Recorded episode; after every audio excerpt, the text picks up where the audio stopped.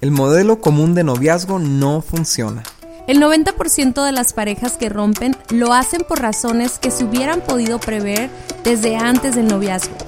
Así que es tiempo de un modelo alternativo de noviazgo con mejores resultados. Nosotros somos Dani y Cintia y este es nuestro podcast Noviazgo Alternativo.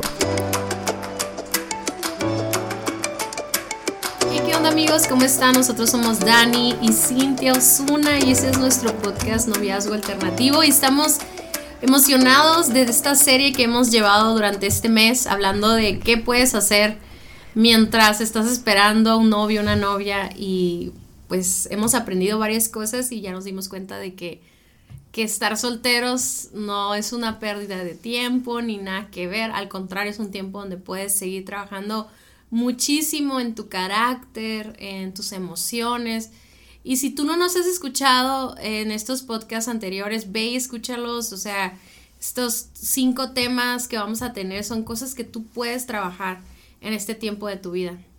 Sí, y lo que hemos estado viendo en las últimas semanas es qué puedo hacer mientras me pongo de novio. Y eso es súper importante porque siempre nos estamos haciendo las preguntas incorrectas, ¿no, Cintia? O sea, siempre estamos preguntando cosas como ¿cuándo me puedo poner novio? ¿Con quién me puedo poner novio? Pero, ¿qué tal esta pregunta? qué puedo hacer en mi vida mientras me pongo de novio, ¿no? Y creo que esa es una pregunta que nos va a llevar a algo, a, un plan de acción a nuestra vida, a nuestra vida personal. Y bueno, una, una parte muy fundamental del, del, libro de la guía de noviazgo alternativo es precisamente eso. De hecho, el libro es probablemente 80% que hago mientras encuentro con quién. Y el otro, y el otro 20% ya es cuando ya, ya tienes una, una persona ahí con la que quieres iniciar una relación. Pero entonces ya hemos estado viendo diferentes áreas en las que podemos trabajar y hoy queremos enfocarnos en la sexualidad, ¿no, Cintia? Sí, algo que a lo mejor muchos de ustedes no saben es que Daniel y yo somos consejeros, hemos sido consejeros matrimoniales, pero por muchos años fuimos consejeros de jóvenes. Entonces nos tocó muchísimo trabajar con jóvenes en sus noviazgos o cuando llegaban jóvenes nuevos a nuestro grupo de jóvenes teníamos que enfrentar las consecuencias de estar en un noviazgo donde no se habían tratado estas cosas, ¿no? Entonces, parte de cuando empezaba el año, Daniel y yo dijimos, a ver, ¿cómo qué puedes estar haciendo, no? Y hablábamos de todas las otras cosas que vimos, pero sobre todo de esta, de poner en orden tu sexualidad. Tu sexualidad tiene que ver cómo manejas eh, tu comportamiento hacia el sexo opuesto, pero tiene todo que ver también con tu forma de pensar, tus hábitos, este, cómo te vistes, cómo hablas en redes sociales, es tantas cosas, o sea, no nada más sexualidad, no es un acto nada más, es un estilo de vida, es cómo te, te ves a ti misma o a ti mismo, este, qué has vivido, tu pasado y todo. Entonces, cuando no está en orden, cuando no ponemos en orden nuestra sexualidad, es decir, que no tenemos límites, que está descontrolada, que es adictiva, etcétera, cuando, cuando andamos con alguien pensamos que eso lo va a solucionar, como que esa persona me va a ayudar a, a poner las cosas en orden, pero pasa todo lo contrario. O sea, lo más común puede que haya uno de 100 que te ayuda a mejorar o a soltar pecados o malos hábitos, pero yo nunca he conocido uno. O sea, lo normal es que contaminas a la otra persona, ¿no? Sí, claro, porque es lo que traes adentro, ¿no? Y dice la Biblia que es lo que está dentro de nuestro corazón lo que contamina. Entonces, ¿cómo puede afectar tu desorden sexual actual en tu futuro noviazgo? Yo creo que es algo que nos tenemos que preguntar para no minimizarlo, no decir, ah, no pasa nada, yo lo voy a poder controlar, cuando tenga novia o novio será diferente. No, no, no, este es el momento de trabajar en ello porque lo que no puedes controlar en tu soltería no lo vas a poder controlar en tu noviazgo. Te lo voy a decir otra vez, lo que no puedes controlar en tu soltería, si no puedes controlar pornografía, si no puedes controlar masturbación, si no puedes controlar promiscuidad sexual, no, o sea, el, ponerte un título de novio o novia con alguien no hace desaparecer tus problemas de control. Sí, de hecho, eh, pues el estar con una persona que te gusta y teniendo contacto físico con esa persona, pues lo va a hacer mucho más difícil, ¿no? Por supuesto. Ah, otra cosa es que la corrupción que hay en tu mente va a querer manifestarse en esta relación también. O sea, imagínate que no hiciste nada malo, ¿no? O sea, no has tenido relaciones ni nada, pero tenías pensamientos, eh, deseos que tal vez no podías como dejar de pensar y todo. Pues ahora esa corrupción, ese pecado interno que tú traes, eh, ahora lo vas a querer poner en práctica con esta pareja, ¿no? Sí, es que hay tanta sensualidad en los medios y en la música que escuchamos y en las series de Netflix, hay tanta sensualidad por todos lados y todo, todo lleva a eso, pues, ¿no? Al, al, al practicar sexualidad fuera de los límites de Dios que inconscientemente ya nos morimos de ganas por hacerlo, ¿no? Y, y, el noviazgo nos va a dar la oportunidad perfecta para hacerlo lo incorrecto, ¿no? Ahora, también poner en orden tu sexualidad es, aparte de todo, de ser los actos o los pensamientos eh, pecaminosos, por así decirlo, los malos deseos, etcétera, también es poner en orden cuál es tu percepción de la sexualidad, cuál es tu percepción del sexo opuesto, ¿no? O sea, yo entiendo que somos eh, seres que Dios nos hizo sexuales, o sea, Dios nos puso, nos cableó hormonalmente, físicamente, biológicamente, no sé cómo explicárselos para sexualidad, o sea, no es un pecado en sí. El problema es que Dios sí puso un orden y una forma y una percepción de nuestra sexualidad. Y Dios todo lo que Él hace lo hace bueno. Pero el pecado hace, lo que hace el pecado es que corrompe nuestra percepción de las cosas. Entonces, por ejemplo, un esposo o una esposa puede desearla, puede estar con ella, es todo ese, ese cableado en su mente está bien, pero el punto es de que el pecado nos lleva en la soltería a desear o a mirar, perdón, a la mujer o a mirar al hombre desde un punto de vista pecaminoso, ¿no? Mm. Entonces, uh, eso, eso no lo va a cambiar, así como no lo va a cambiar un noviazgo, tampoco lo va a cambiar un matrimonio. Entonces, cuando no pones en orden tu, tu mentalidad de qué es el sexo, para cuándo es, cuándo Dios lo permite, cuándo Dios lo diseñó, si tú no ves eh, tu manera, si tú no cambias o pones en orden tu manera de ver al sexo opuesto y lo ves como, uh, como un producto nada más o como un pedazo de carne nada más, o sea, como algo para tener una relación y ya o solo es un sexo y ya no es nada importante, pues todas esas maneras de pensar lo que van a hacer es que te van a perjudicar en tu vida sexual matrimonial también. Claro, y también por el otro lado, cuando lo ves como algo desagradable, como lo ves como algo sucio, Obviamente, o sea, hay un contexto diseñado por Dios para la intimidad sexual y fuera de eso, pues es, es, trae consecuencias y es negativo y todo esto, ¿no? Pero muchas veces si crecimos en un ambiente muy restringido, muy religioso, muy cristiano, eh, eh, o sea, la palabra sexo está completamente dañada en nuestra mente, o está, la perspectiva, como mencionabas hace rato, está tan, tan, este, negativa respecto a la sexualidad que, que estamos entrando a una relación donde sí, efectivamente no, no hay un espacio para tener intimidad sexual de manera sana, pero que eso te va a llevar al matrimonio y si tú no sanas esa perspectiva, si no tienes claro para qué es la sexualidad y, y que es una bendición de parte de Dios en el matrimonio, pues entonces eso va a causar muchos problemas de casados, ¿no? De hecho, yo siempre le digo a los jóvenes que de repente tienen relaciones sexuales en su noviazgo, yo sí les digo, es que tienes que entrar en un proceso de sanidad y restauración, porque aunque se casaras con esa misma persona, ya estás abriendo una puerta a la infidelidad, porque al fin y al cabo es desobediencia a Dios, es una desobediencia al diseño de Dios. Entonces, límites, ¿no? piensa, uno, uno a veces como novios podemos pensar, es que ya me voy a casar con él, o sea, ya queda un mes para la boda. Pues sí, pero en el momento que rompes el límite, estás, estás, estás abriendo una puerta para que en el futuro tú abras esos límites con otras personas. Y yo sé que suena medio raro, como que no tuviera lógica, pero ponte a pensar, o sea, tener relaciones en el noviazgo, antes del matrimonio, es decir, es una infidelidad a Dios, o sea, es una deslealtad, y es lo mismo que sucede en el matrimonio, no sé si me explico. Entonces, por eso es tan importante como cambiar nuestra perspectiva de la sexualidad, ¿no? Y, y dentro de eso, Daniel, también tiene que ver nuestra identidad sexual, ¿no? También eso tiene que estar en orden. Sí, es, eh, a final de cuentas es no cómo veo la sexualidad, sino cómo veo cómo me veo a mí como una persona sexual, ¿no? O sea, me veo como un hombre si soy hombre, te ves como una mujer si eres mujer, eh, eh, por, eso es muy importante, ¿no? Inclusive, Cintia, podemos tener una, una identidad sexual como de, de, de personas promiscuas, por lo que hemos vivido en el pasado, ¿no? Y eso es el valor que tú le vas a dar a tu sexualidad. O sea, si tú te ves como una persona pura, limpia, santa, independientemente de lo que haya sucedido en el pasado, por el hecho de que Dios te lavó, te purificó, te limpió.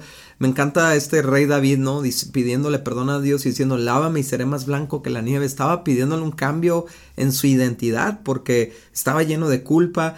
Por eso es tan importante en este tiempo, o sea, restaurar tu identidad sexual, ¿no? Y miren, quiero hablar algo así súper rápido. Es bien común ahorita si nos están escuchando jóvenes de entre los 13 hasta, bueno, más jóvenes, pero no creo que nos escuchen, pero si nos están escuchando jóvenes hasta antes de los 18, ponle, ¿no? Te han estado programando tu mente de que tú decides tu sexualidad, que, que tú decides si eres hombre o si eres mujer. Y, y, poco a poco, entre más vayamos avanzando las generaciones, esto va a ser mucho, mucho más común. O sea, y eso como jóvenes cristianos, obviamente no le estoy hablando a cualquier joven, estoy hablando de jóvenes que asisten a un grupo de jóvenes, que lees la Biblia, que amas a Dios, te han programado tanto y hay tantos deseos a veces en tu mente de eh, incluso confusiones de amor que tienes fraternal por un amigo, por una amiga, y luego estás con todo este bombardeo de información y una expresión de expresa tu, tu sexualidad y sé libre y tú decides. Todas esas cosas suenan tan atractivas, pero al final del día a muchos jóvenes cristianos los tiene en la oscuridad, los tiene batallando, eh, sintiéndose culpables, sintiéndose pecadores. Y al final del día, o sea, lo que tú necesitas es afirmar esa identidad. Porque, y ahorita vamos a ver cómo. Pero te voy a decir por qué. Porque muchas veces mucha gente se casa o se pone de novios o se llegan a casar con, con, el, ah, con el anhelo auténtico de, de restaurar su identidad, de afirmar que eres hombre o eres mujer y dicen, bueno, es que si me caso eso me va a ayudar. Pero no, o sea, lo hemos visto, o sea, no ayuda eso, al contrario. Y no solamente te sigue lastimando a ti vivir en la oscuridad, vivir en la, en el, en el, la, en la, en la confusión, la culpa, sino que ahora arrastras a otra persona a esa herida, porque cuando tú rechaces a esa mujer o a ese hombre, pues va a haber un problemón, ¿no? O sea, se va a desatar un problema mucho más grave, sobre todo si ya están casados. Por eso, eso esa, esa confusión se tiene que ordenar este, a tiempo. Y si tú ya estás con una confusión así, o, o, tú dices, no, Cintia, pero es que tienes que ser más abierto, lo que sea. Es que, amigos, esa, ese pensamiento no ha traído orden. O sea, si yo viera el fruto, si yo dijera, no, no manches, mira, hay más fidelidad, hay más lealtad, hay más matrimonios, todos también apegados a Dios. No, no sucede eso porque eso lo único que acarrea son otros, otros confusiones y pecados, ¿no? Sí, exacto. Entonces, la, un noviazgo no te va a ayudar a definirte. Eh, eh y una, una experiencia, yo, porque yo pienso, Cintia, que muchos jóvenes eh, inclusive entran a relaciones para ver si les gusta un hombre o si les gusta una mujer, o sea, hablando de una persona del mismo sexo el sexo, pues como para terminar de definir para dónde vas y tienes que entender, Dios te hizo hombre, Dios te hizo mujer. Ahí está tu definición. Ahí lo dice en Génesis, Génesis 1, ¿no? Lo dice, y Dios los hizo hombre y mujer. No, no, tú no tienes que definirte, no es el mundo el que te tiene que definir, no son tus amigos, ni mucho menos un noviazgo, porque le vas a hacer mucho daño a ese noviazgo en tu indefinición. Y, y por último, algo que es muy importante tomar en cuenta por eh, el por qué trabajar en nuestro desorden sexual es porque nosotros podemos comprometer la espiritualidad de nuestra pareja. O sea, si nosotros estamos arrastrando pecados sexuales, pues ya nomás somos nosotros ya no nomás somos nosotros solitos batallando con ese problema, ahora vamos a infectar a, la pareja, ¿no? Al novio, a la novia, y ahora él va a tener un problema con Dios, o sea, va a tener un distanciamiento de Dios por lo que hagan juntos en el tema de la sexualidad, ¿no? Entonces, ¿qué necesidad tenemos de arrastrar todo este rollo, todos estos problemas a un noviazgo cuando podemos eh, sanar y restaurar nuestra sexualidad antes de casarnos? Sí, y antes de tener novios también. Y fíjense que esta este problema de tener un desorden en nuestra sexualidad es toda la vida y es, es algo que también nosotros como casados tenemos que estar cuidando porque es lo mismo y ahora con la responsabilidad de ser fieles. Claro. Nunca empiezan las cosas ya en el acto, pues, o sea, todo empieza con un estilo de vida, con un consumo desordenado de sexualidad, todas las series de Netflix, ni siquiera tienes que ver pornografía, o sea, yo me sorprendo de las series y de repente las tenemos que quitar Daniel y yo porque decimos que no podemos estar viendo esto cada, cada minuto, o sea, ponle que salga una escena, pero te la adelantas y ya, ni siquiera nosotros nos ponemos a ver esas escenas porque nomás están eh, sembrando cosas en nuestra mente, ideas que no son el diseño de Dios. Entonces, uh, no, no, no tenemos por qué esperar hasta que ya estemos en una relación de noviazgo para que entonces la reguemos y entonces tengamos que ir por una restauración. Aún si todavía eres, eres una persona virgen que nunca has tenido relaciones sexuales, dile a Dios, examina mi corazón, porque aunque no tengas relaciones, puedes traer una impureza sexual, ¿no? Y esa pureza es algo que nosotros debemos de cuidar. Si tú ahorita dices, sí, Cintia, me he cuidado, mis papás me han cuidado y todo, qué padre, no te sientas como, o sea, no te sientas amarrado, ni te sientas como raro. Yo sé que eres el raro de tu salón o el raro de tu escuela o del trabajo.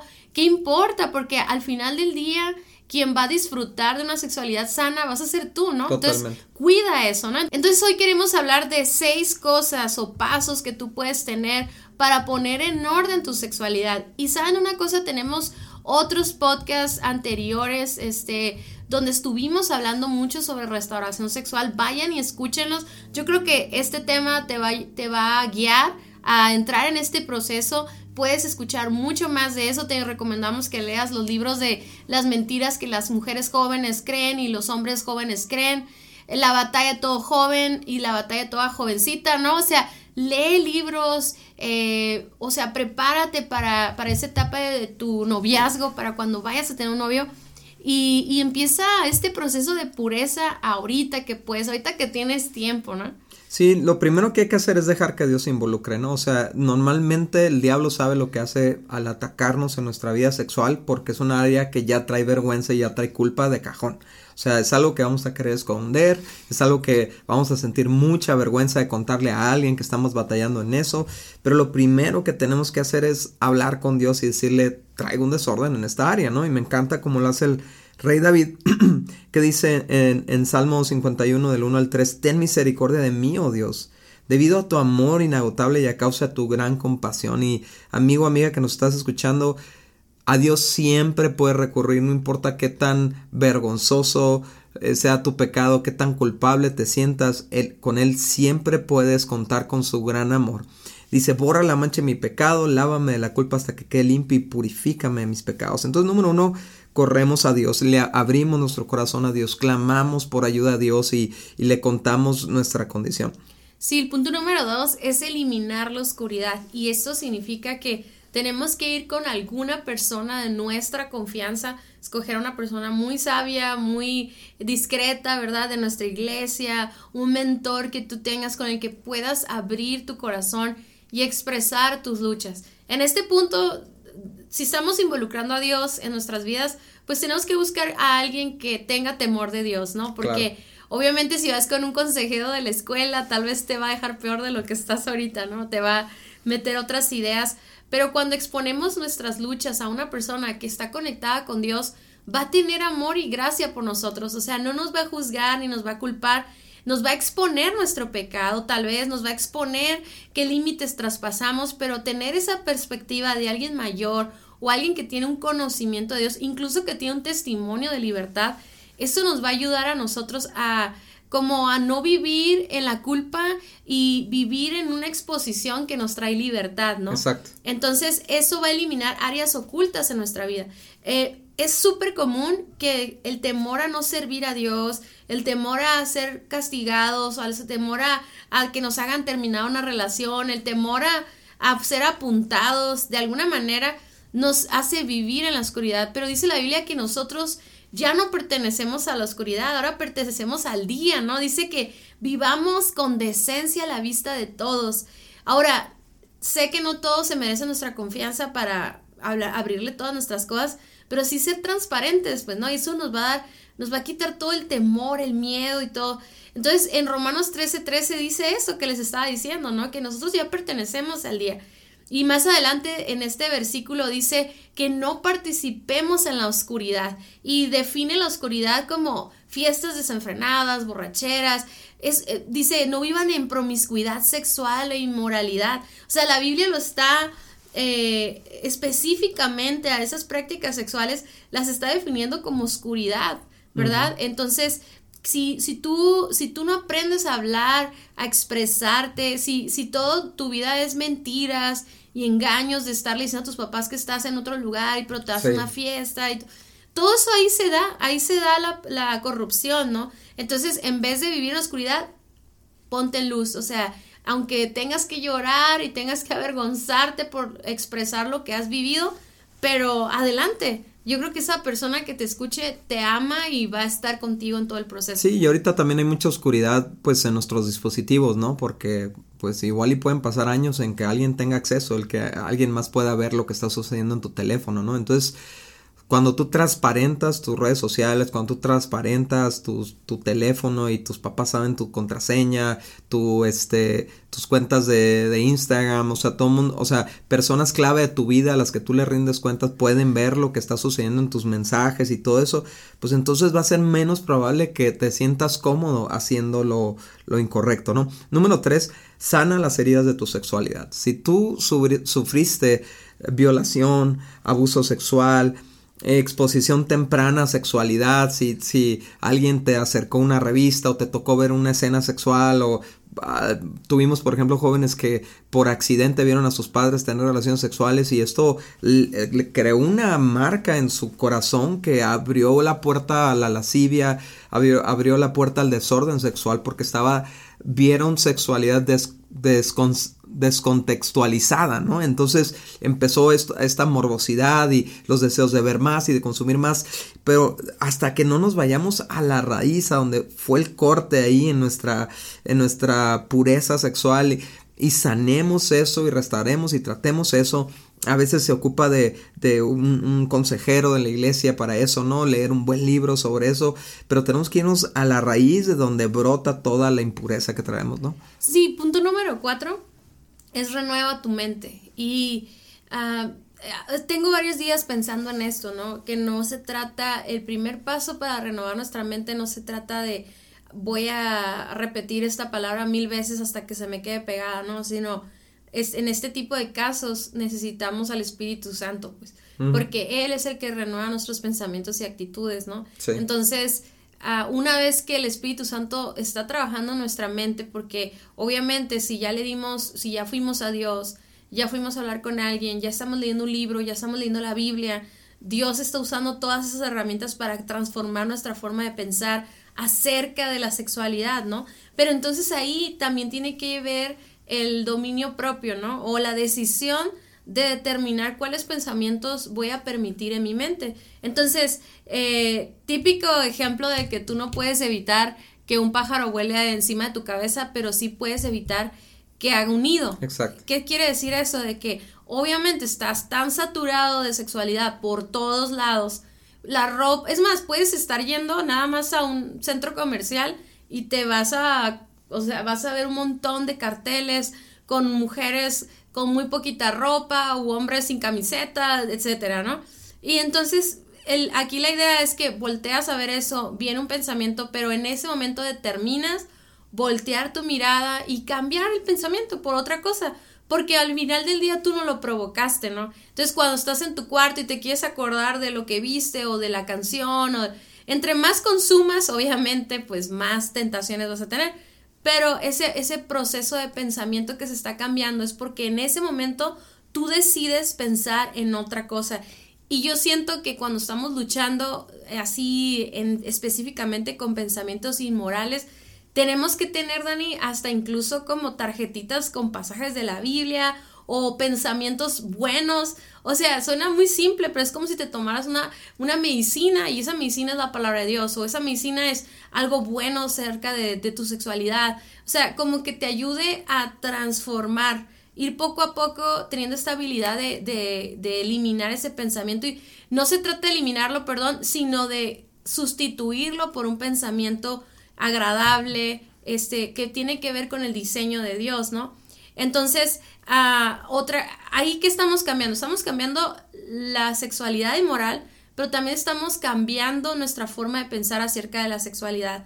Entender que no es algo sucio, ni feo, ni pecaminoso, sino que si se hace en el diseño de Dios, es algo agradable y es un buen propósito. Dios tiene un buen propósito para eso. Sí, es que es una excelente forma de cuidar tus pensamientos, ¿no? Como dice la Biblia, pensar en todo lo bueno, en todo lo puro, en todo lo honesto, ¿no? Entonces, qué padre que tú digas, no voy a pensar en esto ahorita porque quiero guardar mi mente para mi matrimonio, quiero quiero que, que no quiero estar este atrayendo cochinadas a, a, mi noviazgo, a mi matrimonio, entonces ahorita voy a aprender a manejar mis pensamientos, ¿no? Número 5, rompe con comportamientos compulsivos.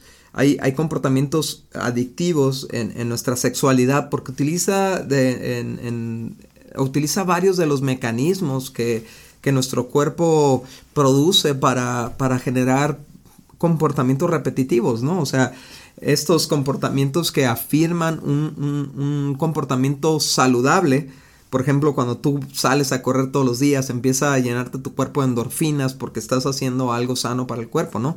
Pero el, cuerpo no es moral o amoral, el cuerpo no distingue, por eso tenemos un espíritu que distingue entre lo bueno y lo malo. Y el cuerpo te recompensa, aunque estés haciendo lo malo, te recompensa con dopamina, con este, con este, endorfinas cuando te estás masturbando, aunque estés haciendo algo malo. O te recompensa con cuando estás viendo pornografía o cuando estás teniendo teniendo relaciones sexuales casuales, tú te sientes bien en ese momento, pero después viene el espíritu que te confronta y te sientes mal, ¿no? Entonces, para romper con estos comportamientos compulsivos, casi casi los tenemos que tratar como adicciones, porque es lo mismo que sucede con una droga, con el alcohol. Han, han, han analizado que la adicción a la pornografía es tan poderosa como la adicción a la cocaína, ¿no? Entonces se necesita abordar desde, desde un rompimiento espiritual, emocional, mental y físico para ser libre de estos comportamientos compulsivos a los que regresamos una y otra vez, no importa cuántas veces le hayamos pedido perdón a Dios, porque necesitamos realmente ser muy intencionales en atacarlos en estas cuatro áreas, ¿no? En 1 Corintios 6:13 dice, ustedes no pueden decir que nuestro cuerpo fue creado para la inmoralidad sexual fue creado para el Señor y al Señor le importa nuestro cuerpo. Y esto un poquito antes de este pasaje es donde dice, todo te es lícito, pero no todo te conviene. O sea, está hablando de que no porque lo podamos hacer con nuestro cuerpo significa que es para nuestro beneficio. Y algo que a mí me queda muy claro aquí en este pasaje es que dice que nuestro cuerpo fue creado para el Señor y le importa lo que hacemos con nuestro cuerpo. ¡Wow! ¡Qué responsabilidad! Usar nuestra sexualidad como Dios la diseñó, que es buena, es agradable y es perfecta. Así es, así es la voluntad de Dios. Algo que sí me encanta es que este proceso, como lo hemos llevado ahorita, se fijan que no empezamos tratando de cambiar el comportamiento. Obviamente hay un arrepentimiento porque entiendes que es pecado y que te aleja de Dios o que te está eh, estropeando tu, tu, futuro noviazgo, tu futura ah, matrimonio.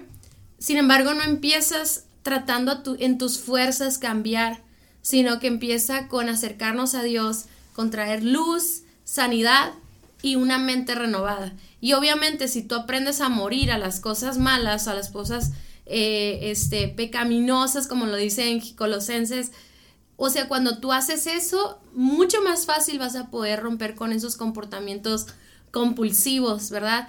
Y entonces, punto número 6, tienes que restaurar tu identidad sexual, que es lo que platicábamos hace ratito, ¿no? O sea, al principio, de cómo hay tanta confusión en cuál es tu sexo y si tú lo defines o no lo defines, o si alguna herida de tu pasado este, te hizo ah, como rechazar el diseño original de Dios. Entonces, ¿qué significa ah, restaurar? Llevo un proceso acompañado a un consejero, acompañado a mis padres o de mis líderes, de cambiar esta mentalidad y ya sea yo soy un hombre y voy a, a el hombre afirmar su sexualidad, la mujer afirma su sexualidad, sana lo que lo lastimó, la que la lastimó, esa idea, ¿no? Que se, que se sembró en su mente, pero también tiene que ver con mi identidad de ser una persona pura, de ser un hijo de Dios.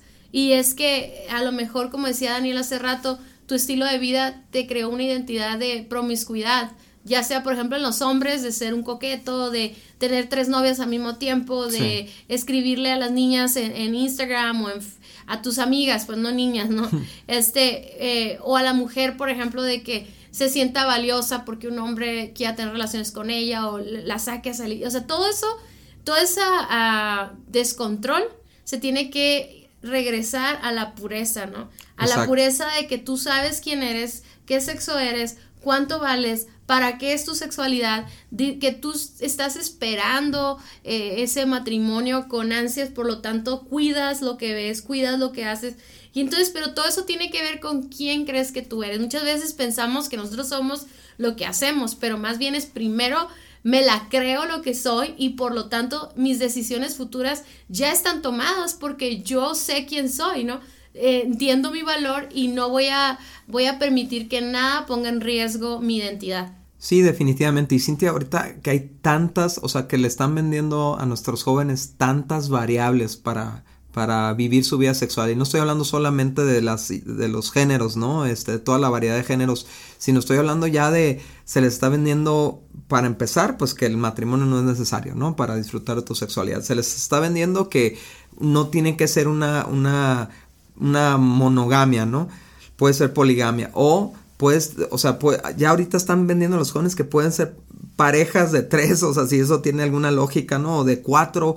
Y, y, mantener esa relación, o sea, no estoy, no estoy hablando de un evento, estoy hablando de un nuevo tipo de parejas, de un nuevo tipo de relaciones románticas donde ya no están limitados, pero esto, toda esta distorsión del diseño de Dios está bombardeándonos por todos lados y si tú no llegas sano a, formar una pareja en esto, entonces tú vas a permitir este tipo de cosas o las vas a buscar este tipo de cosas y bueno, esto te va a llevar a, un caos muy lejano al diseño de Dios, ¿no? Entonces es por eso que es tan importante que dejes de consumir lo que te contamina, que cortes con la música que contamina, que te nutras de la perspectiva de Dios para tu identidad sexual y para tu vida sexual, ¿no? Por eso es tan importante el punto número uno, porque ahí va a arrancar todo. Porque yo sé que a lo mejor tú te sientes culpable con todo lo que hemos hablado, a lo mejor te sientes que es imposible, pero si Dani y yo estamos aquí, podemos disfrutar un matrimonio en fidelidad, es porque sí es posible con Dios. Así es. Muchas gracias por haber escuchado nuestro podcast. Para nosotros es muy importante escuchar tus comentarios y dudas. Te invitamos a conectarte a través de nuestro Facebook e Instagram Guía de Noviazgo Alternativo o nuestra página vivoalternativo.com. Si el tema de hoy fue de ayuda para ti, compártelo con todos tus amigos. Hasta la próxima.